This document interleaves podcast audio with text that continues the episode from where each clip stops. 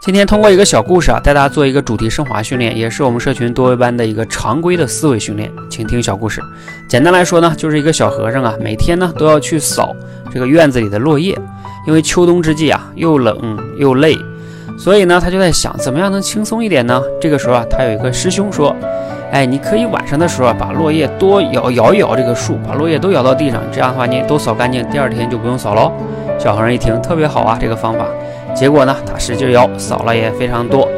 但是第二天一醒来啊，发现满地还是落叶。这个时候，老方丈走过来说啊：“落叶你是不可能在今天都摇尽的，每天都会有新的落叶的。”故事啊，大概就是这个意思。听完这个故事，你觉得这个故故事告诉我们什么样的道理呢？你能想到什么样合适的例子呢？在说明这个道理就加以论证啊。这就是我们的主题升华训练，可以留言区分享。明天我分享我的思考。